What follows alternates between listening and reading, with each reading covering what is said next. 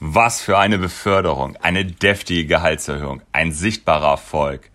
Aber es ist nicht deiner, sondern die deines Freundes. Er wird befördert oder bekommt deutlich mehr Geld als du. Vielleicht bekommst du es nur so am Rande nebenbei mit oder er erzählt es dir sogar ganz begeistert selber und du freust dich für ihn. Gleichzeitig kommt aber auch dieser Gedanke hoch. Vielleicht nicht in der ersten Sekunde oder Minute, aber so langsam denkst du, was ist mit mir? Das hätte ich auch gerne. Warum er und nicht ich?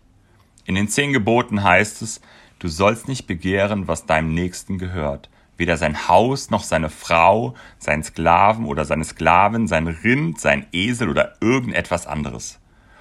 Okay, wir sprechen jetzt nicht darüber, dass ich keinen Menschen in Deutschland kenne, der irgendwie neidisch auf den Besitz eines Esels ist.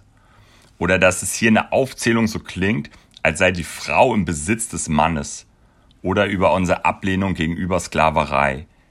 Jeder versteht den Grundgedanken dieses Gebotes, auch wenn die Beispiele dafür teilweise übertragen werden müssen.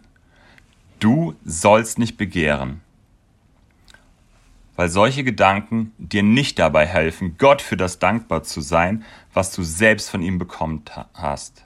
Oder sie helfen dir auch nicht dabei, Gott mutig und vertrauensvoll deine Wünsche im Gebet zu sagen.